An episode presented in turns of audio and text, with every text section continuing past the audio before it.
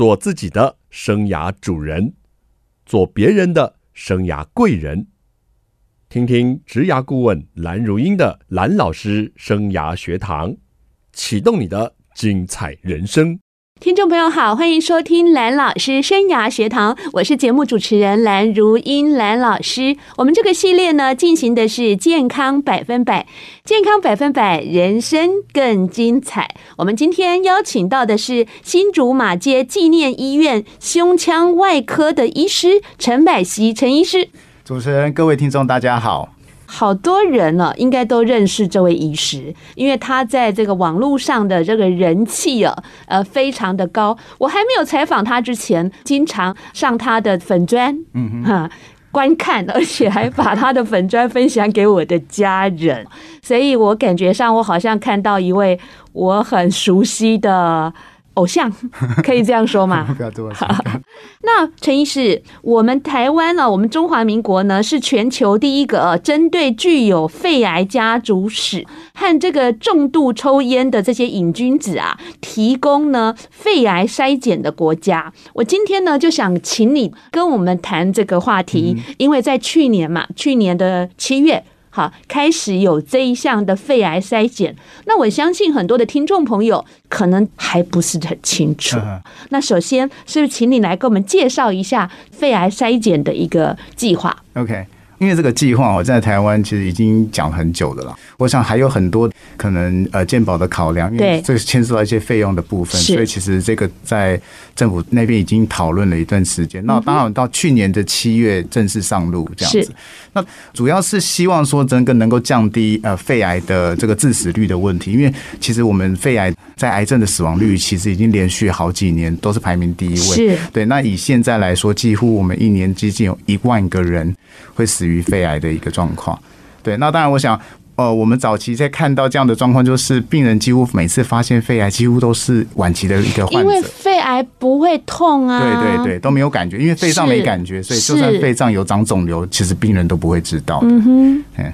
对，那当然，我想国外他们有一篇文献，他们直接指出说，如果我们使用低剂量电脑断层，的确是可以有效的降低肺癌的致死率。那我想各个国家也都很重视这一个研究报告。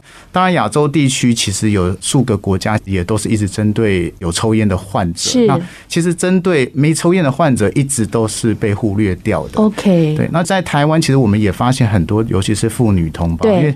妇女其实绝大多数人都没有抽烟，可是，一旦妇女罹患肺癌，所有的妇女一定第一个会想：我又没抽烟，为什么我会得到肺癌？嗯，对。可是后来我们才发现，女性的肺癌，尤其是肺腺癌，其实跟抽烟没有多大的关系。是，对。那当然后来。台湾把这个计划正式列入，也把所谓的肺癌有家族史的这一块，嗯哼，把它考量进来，这样是。那您刚刚讲说的低剂量的检查，是我们英文上说的 LDCT，对对，Low Dose CT，对。OK，那刚刚您说呢，这一项的政策也讨论很久，那去年的七月开始实施了，嗯，那。好像是有一些的医院有配合这样的实施，不是全台的所有医院，对不对？是是是，对的，因为它会有几家医院有配合做这样子的一个筛检计划。好，那这也是我们所说的政府补助的公费的第五癌。嗯，好，因为我们以前知道就是大肠癌、乳癌、子宫颈癌，还有口腔癌，对对。然后接下来就是肺癌。对对对，嗯，那我们新竹的马街医院有参加这一个计划，对对，我们也有参加这个计划。所以你来跟我们。我们喂教一下最适合，所以我们必须要的条件是吸烟多少年叫做重度呢？因为其实他们现在分成两个部分，当然抽烟者还是被列入一个筛检的一个对象。那抽烟的条件是说，你每天有一包烟，持续抽了三十年。这个是被我们认为是一个叫做重度抽烟者，是，也就是说这样的条件的患者和民众，他可以加入这个计划，但是先决条件是你要有。意愿要戒烟，对，所以基本上政府在执行这项筛检计划的时候，会希望所有是因为抽烟而去做这项筛检的人，要全部都要加入所谓的戒烟课程，这样。哎，这好好哦，利益很良善。嗯哦、对对对。可是这些瘾君子会不会就靠还要加入？那算了算了。其实还是很多人就抽烟患者，其实因为你说要他们戒烟，陷入挣扎中，对他们不是很希望。好，那要抽三十年，恐怕。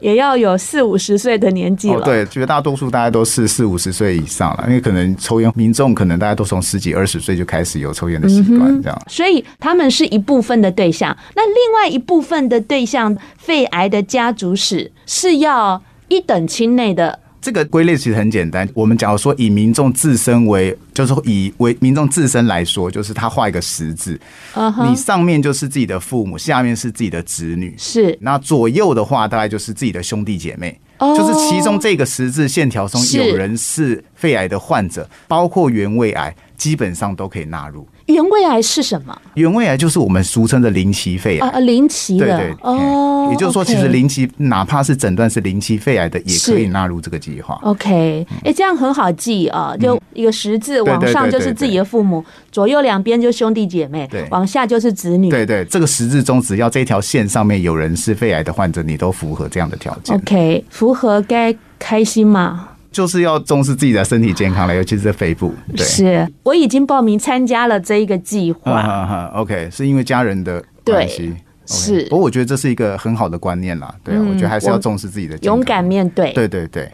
还是要重视哈，不要逃避，对不对？因为其实我也后来也有一些在临床上，在医院里面的患者，基本上就是他们如果已经一个人确诊，他真的会把他家人，然后连兄弟姐妹都把他拉来医院做检查的。是对，其实这样的观念也会越来越普及。嗯哼，那民众跨区域没关系吧？就是说他们想要来新竹马街，新竹马街是有配合这个计划的，是 OK 的吗？哦，对，是可以的。好，所以。新的一年啊，希望听众朋友要更健康。或许你已经开始在思考啊，诶，怎么样？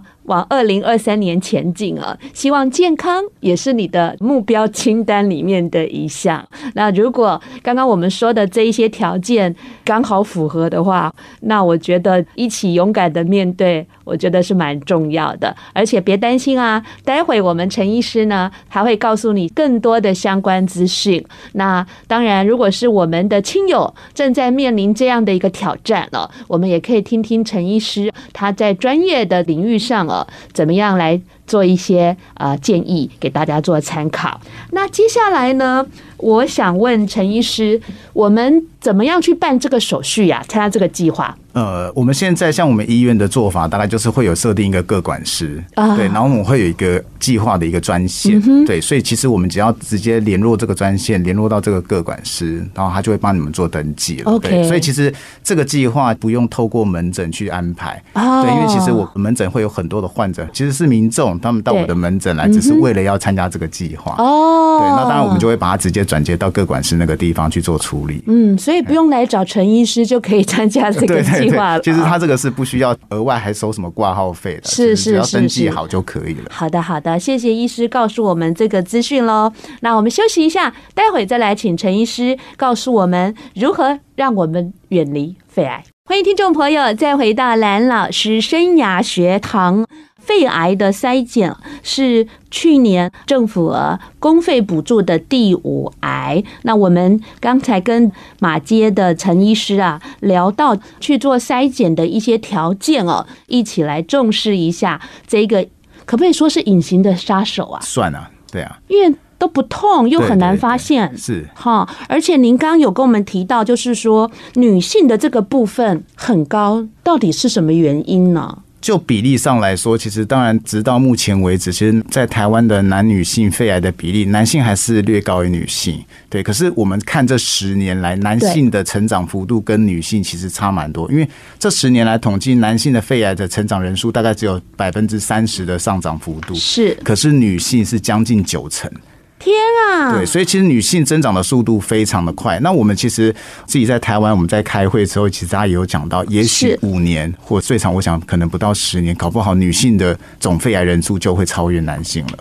那当然，现在我们台湾自己做了两个比较大的临床研究，发现有一个比较大的问题在于说，尤其是没有抽烟的女性，是呃，家族遗传一直是一个最大的危险因素。你这样讲，我头皮都发麻了。对，所以为什么讲说，其实有家族性病史的患者，就有这样的亲属的人，其实一定要去做筛检。是，尤其是女性患者，我们最近临床上也看到，其实很多人都是可能三四十岁做这个检查，其实就有看到东西了。真的，三四十岁耶。对，那意识到底跟煮饭的油烟有没有关系啊？其实现在大概是比较可以被大家认定的、认同的一个说法是说，其实应该亚洲女性带有某些致癌的基因。对，那这些致癌基因可能在刚好可能环境中的一些空污啦，你说油烟啊或等等，其实它可能去诱发了这个基因，而导致这个癌细胞的生成。这个是大家现在比较可以认同的一个说法了。我这几年连煮饭都戴口罩了，戴那种活性炭的呀。是是是，其实你说油烟有没有问题？说实在的，当然我们没有一个大规模的统计说，哎，呃，长期接触油烟的人一定是肺癌的高风险群。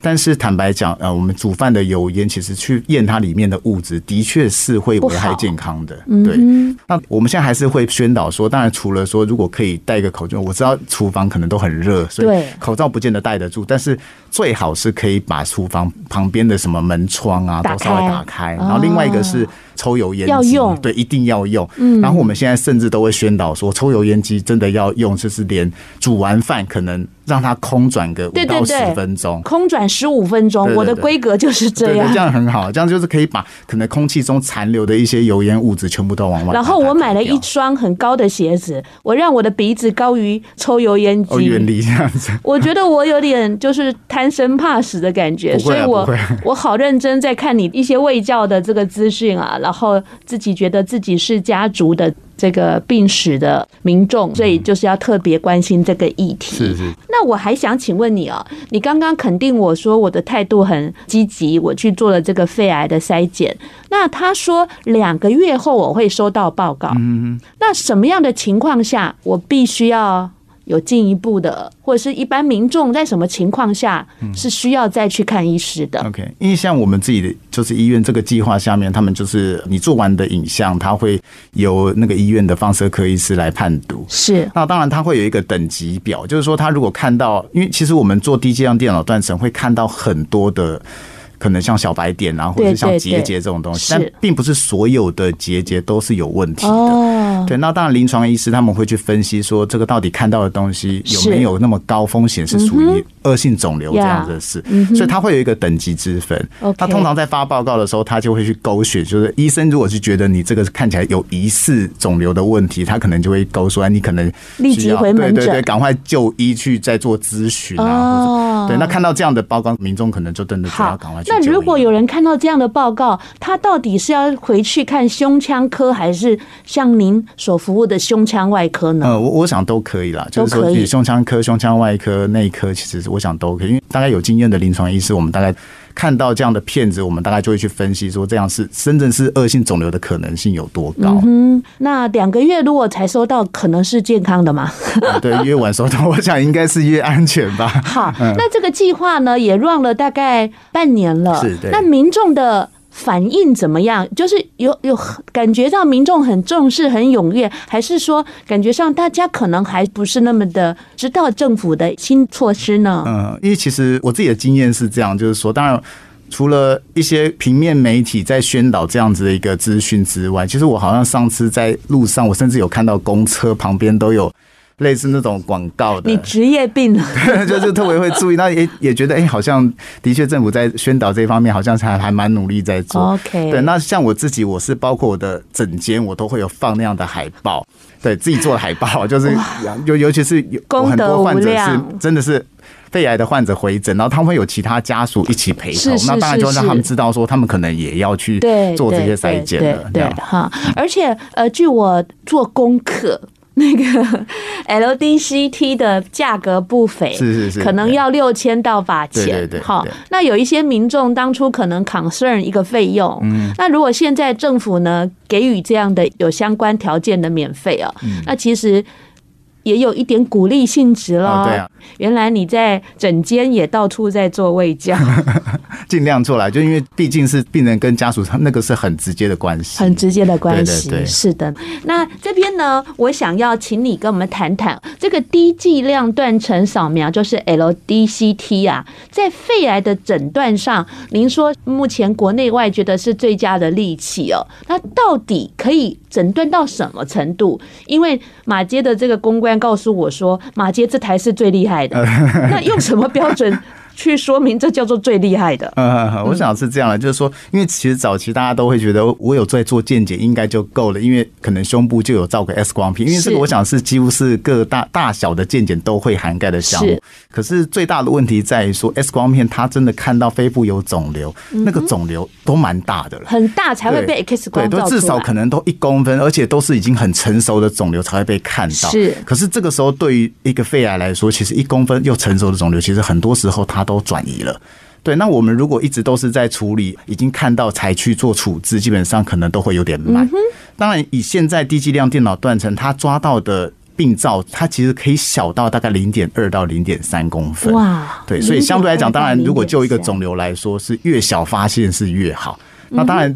这么小的东西，零点二、零点三公分的，不要说这么小，甚至零点五以下，X 光片要看到都很困难的。对，所以我想，真正低剂量电脑断层的目的在这边，就是弥补了 X 光片看不到的东西。那为什么说马偕的这台很强？什么几切我都记不得了。呃，对，因为其实我们自己马街医院用的是一一五二切，这个是全台湾最新的机器。那当然，第一个是解析度高，是第二个是它的辐射线剂量很低。OK，所以同时，假如说是要做肺癌筛检，因为毕竟它只是筛。筛检，当然民众也不希望去接受过多的辐射线，所以如果有些人他会有这方面的疑虑的话，那当然辐射线越少的检查，对民众可能会越安全。嗯，我在去年十二月份已经去体验了，OK，感觉上像坐太空梭一样，是是是，然后还会广播，闭气，好，可以呼吸。应该用我的声音会比较好听，大家才有安全感。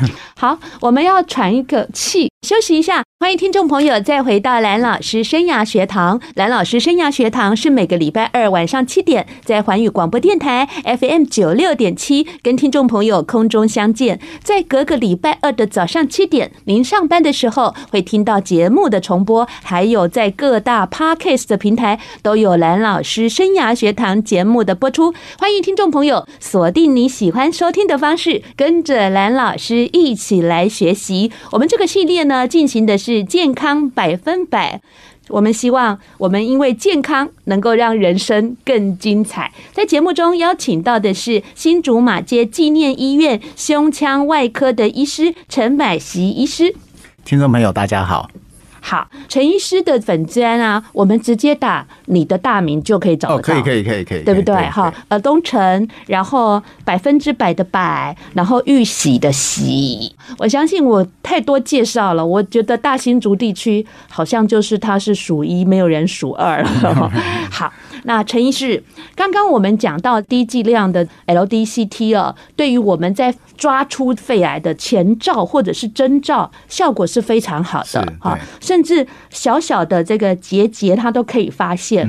可是民众每次看到这个东西都会很恐慌，是是是，而且好像每个人都有结节，我这样说有没有太夸大了？其实，如果如果我们去统计这个资料的话，一般民众去做的话，大概有百分之三十到四十的民众检查都会看到结节，只有百分之三四十啊？呃，对，也就是说大概十个应该三四个吧，就是都会有发现异异常状况，但是不是所有的结节都。一定有问题哦。对，其实百分之九十九的结节都是良性的。嗯哼，对，真正有问题的只能就百分之。它是从大小来判断，还是形状，还是什么呢？其实我们判断结节其实有蛮多方面的。其实大小我们会先判断一下，因为一般我们看到的结节绝大多数都是小于一公分的。嗯哼，这种零点三、零点四公分的结节，这个很多。嗯哼，对。那当然有些人会可能一两颗，有些人很多颗的，这个都有。对。那另外一个就是我们会从边缘的形状去判断这个东西。西比较像是什么？对，因为如果像是一般良性结节，可能边缘都是很光滑的，嗯，对，它可能都是一些发炎后留下的痕迹，是对。像这个我们判断上面虽然看到东西，但我们并不会觉得啊这个东西有什么肿瘤的疑虑这样子。但我想很多细节部分，临床科医师他们会有一些判断的依据啦。OK，我想其实并不用说民众看到报告看到肺部有结节就很惊慌失措，想说怎么办？我是不是罹患肿瘤啊？罹患癌症？其实到医院去咨询一下临床医师，我觉得反正他们会。再去做这些判读，可能会再提供民众比较好的分析啦，还有就不会让民众很恐慌，因为我们真的看到蛮多民众做完检查之后就变得很恐慌。对，因为很多的园区嘛，因为新竹的科学园区很大的公司很多，然后他们都会给员工做健检，然后呢做完健检就会收到那个报告，是，然后他写的都会让每个上班族好像觉得天啊。怎么会好像有事了？好，那拿到那个报告，如果真的有疑虑，就拿那个报告去就诊吗？呃，对，其实我还是想跟呃听众朋友就分享一个观念了，因为其实很多人不了解我们在报告上面打结节这两个字的意思。嗯其实我要跟大家讲，其实结节只是一个医学上的说辞，讲白话一点，就是我们在 X 光片或者是电脑断层上面看到不正常的白点，我们就称为结节。所以其实有些时候我们看。看到一个报告上面打结节两个字，它并不代表任何的诊断。OK，对，所以也不一定是恶性，或是不一定是良性，uh huh. 这个都不一定。那如果有写那个毛玻璃，是比较不好的现象吗？嗯，因为的确啦，我们现在比较常看到的，尤其是有疑虑的，叫做毛玻璃结节。哦，这样子啊。它其实毛玻璃结节就是在影像上面看起来是雾雾灰灰的，它并不是我们看到很像一颗实心的白点。嗯哼，那这种称为毛剥离。那因为毛玻璃跟现在所谓的早期的肺腺癌有一些关联性，所以通常看到毛玻璃的就要特别的注意了。这样，嗯哼，好，这样子我们好像比较清楚一点了哈。但是这个毛玻璃自己可能还是不知道，还是要请医生来判读是比较好。所以如果真的在报告上看到他们医师上面注记写说毛玻璃阴影或毛玻璃结节，看到这三个字，可能要格外注意了。嗯嗯嗯，做健检真的不是做心安。的很多的民众好像觉得无干渣无波比哈，那其实罗列的一些问题哦，还是要一个一个再去 follow，对对对，哈，再去跟医生讨论或是就诊，而不是好像公司帮你付了一个费用，你做了一个健检，你觉得说好像一年又度过了，是是是，这个还蛮重要的，对，尤其是。可能很多人他们看到的报告，他没有这么的显著，把它标注说是疑似肿瘤，所以一般民众可能看过就觉得那应该没什么关系，就放过去了这样子。嗯，对。好，那我们想请这个医师你谈一下，你在这个诊间呢，临床上，你遇到来看这样的骗子的民众，是不是有你确认之后他非常的惊慌失措，或者是说，哎呀，他喜极而泣，他并没事，就是。到底民众平常来就诊，通常会用什么问题来问你，或他们比较担忧的部分在哪里？嗯，其实以我现在的门诊来说，的确是很多人是在外面做完检查拿报告来做咨询，因为太多园区都是这样子。呃，对，所以我们大概就会去分析说这个东西到底比较倾向是良性或恶性。虽然我想所有的听众应该都有这个经验，就是到医院去，因为我们医生看到这个东西，我们也没有办法百分之百确定，所以我们可能讲话会比较保守一点，但事实上。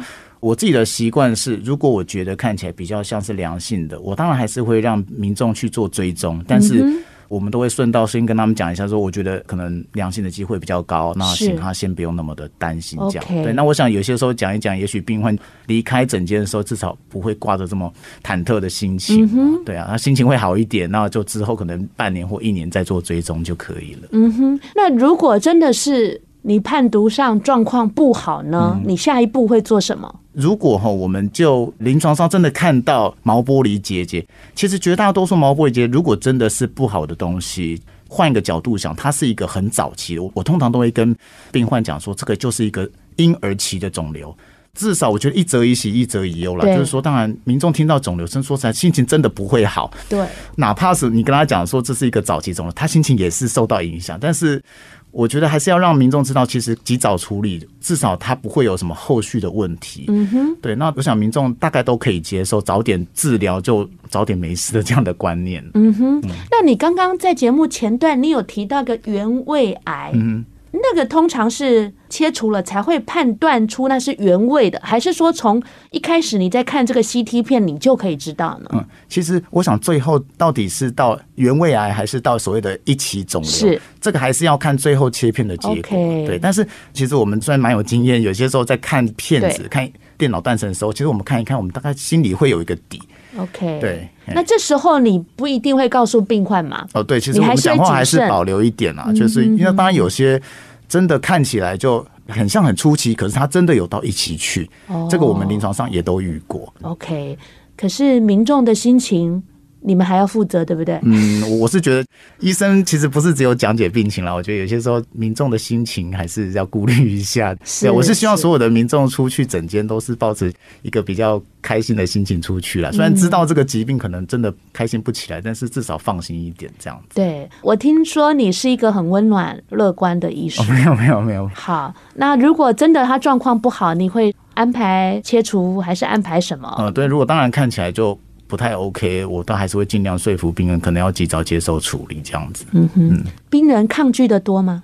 其实还好，我觉得我们好好跟病人讲，花点时间沟通都还 OK。好，我们转换一下心情，休息一下。欢迎听众朋友再回到蓝老师生涯学堂。新的一年，大家要开始做好自己的健康管理喽。陈百熙医师说，好多人三四十岁。来照一个片子，就发现胸部可能有一些的白点，对，或者一些状况，嗯嗯，所以有年轻化的趋势，我可以这样讲吗？呃，对，这个很明显。那我们真的看到，连肿瘤的患者是真的都变得更年轻了。像在以往，我还是当学生的时候，我们觉得四十岁以下的人是不会有真的肺部肿瘤这个问题。可是现在，我们这几年这样看下来，甚至二十几岁就罹患肺癌的，其实都已经好几个了。我十二月份的时候心情有一些低潮，因为我有两个学生都得了癌症，一个才硕士，就是研究生，一个是大学生，所以我其实十二月份我整个心情非常的不好。然后他们要去化疗，他们就很恐惧，就会说：“老师，你可以帮我祈祷吗？”嗯，对啊，我就觉得奇怪了，这个世界怎么变得不一样了？哈，好像这个健康。已经不是年轻人的专利哈，真的，我们要开始守护我们的健康是非常重要。那我节目做了一年多才开始做健康的系列，因为我觉得生涯谈谈工作啊，谈谈家庭，谈谈教育，做着做着怎么觉得到了五十岁，怎么健康好像快不行了哈？我就想说，哎。或许我也可以做个健康，我自己吸收一点健康知识，那也可以让听众朋友早一点有这种健康的意识，还蛮重要的。那我就想问你，如果不是重度吸烟的民众，也不是肺癌的家族的民众，不符合政府的第五癌的免费筛检，您会建议一般的民众？什么年纪或什么状况，自己也应该有能力来做一个自费的筛检呢？嗯其实我想还是有很大一部分的人，其实他真的罹患肺癌，可是他并没有我们上述讲的这两个问题，是，是，是他并不是抽烟者，而且询问起来他也没有任何的家族病史，所以当然除了政府有我们提供这个公费筛检之外，我还是建议民众三十岁以上可能就要开始真的要重视自己的肺部健康了。三十岁以上，三十岁以上，哇，对呀。那当然，因为现在这个检查是真的都需要自费，那费用的确是不很便宜，大概都要到六千块到。到八千块不等，是对。但是我想，有些时候，如果你并没有这种我们刚刚讲的，不是抽烟者，不是家族性有肺癌的患者，我觉得大概三年做一次是 OK 的。三年一次，一次算起来才两千块而已。我觉得健康实在是不能马虎的。如果你像我一样遇到到我爸爸肺腺癌走，我公公肺腺癌走，我大学最好的同学的老公也肺腺癌走，半年内走了三个至亲好友，你就知道。关于健康的钱不必省了哈，真的非常忠固的。我是非常沉重的心情做这一集节目，虽然我很想认识陈百喜医师，但是我希望是在节目中认识，私底下我不想要再去认识他。是是是 当然。不见了。好，我们想请陈医师啊，跟我们卫教一下，到底平常哪些习惯最伤害我们的肺呢？我们又该如何预防？我们不希望我们真的有问题才去找你。你。OK，我想尤其是女性还是会在乎就是厨房油烟这件事嘛。嗯、对，但是我想厨房油烟就像我们刚刚有讲过，就是那个能够打开窗户，能够打开抽油烟机，这样是最好。那当然有几个行为，我是觉得比较 NG 的啦。哈，对。那例如说，呃，我知道现在健身大家还蛮重视的，对，蛮夯的。那尤其是什么跑步啦、骑自行车，像我上个礼拜遇到一个患者，一看身材就知道他平常有在健身。那他就跟我讲说，他平常在跑步，是，可是他就。真的是沿着马路在跑哦，这个对，这个是非常不 OK。对，因为其实马路边的我们讲说空污的，尤其是 PM 二点五的数值，真的会高于一般的环境。我每次从新竹市去竹北高铁，就看到有些人在路桥上跑，我都觉得他们好笨。抱歉，我骂到你的话，你就原谅我一下，我是为了你健康着想。是因为这个行为真的是太 NG 了啦，就是说，当然你本意是是好意，希望你身体健康，可是这样做其实可能可能是对身体有更大的危害。对我甚至都会跟民众讲说，如果今天真的空气品质不好，你就在家甚至用跑步机跑，我觉得都远胜于你在外面去接受空气污染。真的真的，NG NG。所以要看一下空气，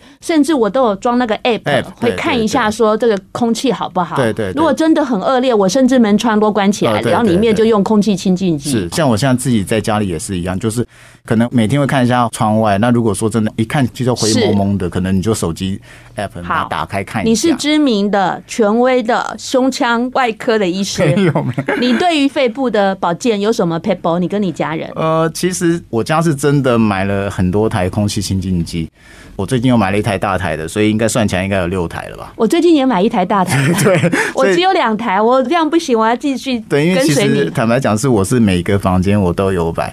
然后因为最近买一台大台，是因为我想直接在客厅跟餐厅，就是这个开放的空间，就是用一台比较大台的来做空气品质的一个过滤，这样。对，那尤其是真的空气品质差一点的时候，我是会把窗户就真的是关的只剩一个小缝，这样。OK，就是宽一点小缝，你大概会觉得其实空气有流通，其实你大概室内不会觉得那么的闷呐。对，但是至少我觉得空气品质要顾一下。嗯哼，好，你自己有做筛检吗？我当然自己两年一次吗？我对我两年一次。之前我第一次检查的时候，我也一样有看到小白点，但我自己知道那个应该是良性的啦。但是我还是照标准嘛，就是追踪了两次，确定它都没有变化，那当然就 OK。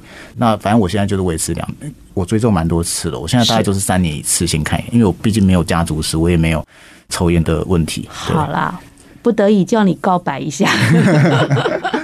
连我们著名的胸腔外科的陈医师啊，他都如此的听话，如此的按部就班，在注意自己肺部的健康哦。毕竟在阶断掉，对啊，而且就是一个隐形的疾病嘛，等到发现都是很晚期了啦。基本上平常还是要稍微，而且很凶猛，这个疾病夺掉国人的性命。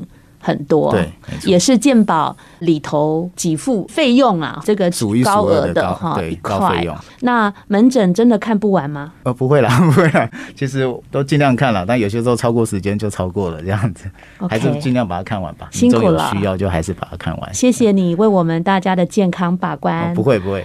刚刚我们节目有聊到，其实啊，民众要做这个政府的肺癌筛选呢，不用亲自跑到门诊去跟陈医师敲门或挂号，我们在新竹马街就有专线可以为民众服务。陈医师是告诉我们一下这个专线哦，对，因为我们现在专线是会有一个各管师会接听，那他会帮民众做安排。